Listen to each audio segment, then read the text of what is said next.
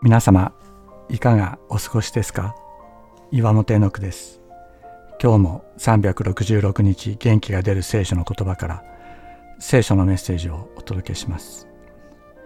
4月5日キリストの激しい愛。イエス様は十字架にかかるためにエルサレムに入場なさいましたがそれは真の礼拝を回復する王としての入場でありました。小さなロバの子に乗って平和な謙遜な王としてご入場でした。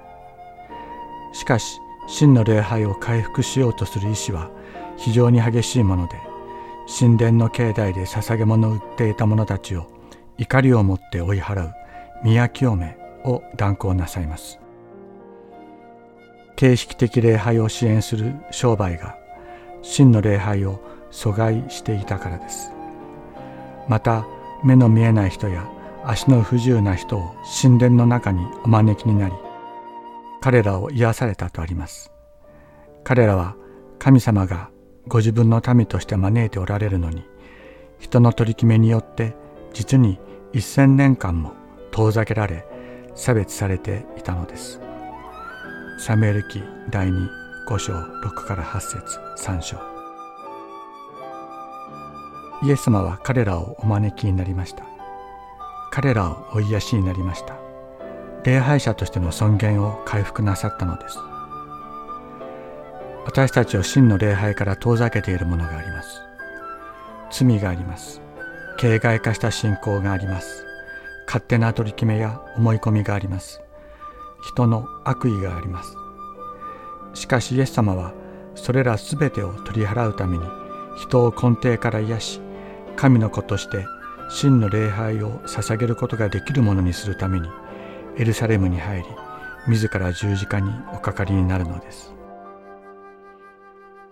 イエス様は柔和な謙遜な王でした。しかし愛する者たちが神様の祝福から阻害され差別され罪に縛られているのを見て激しく行動なさる方でした。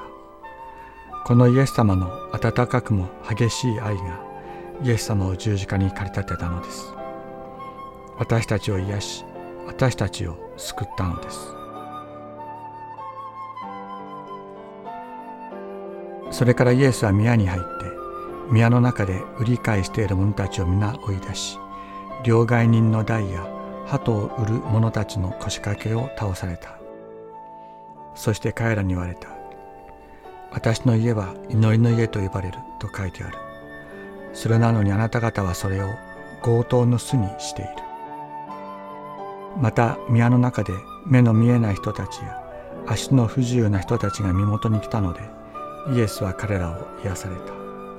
マタイの福音書21章12から14節。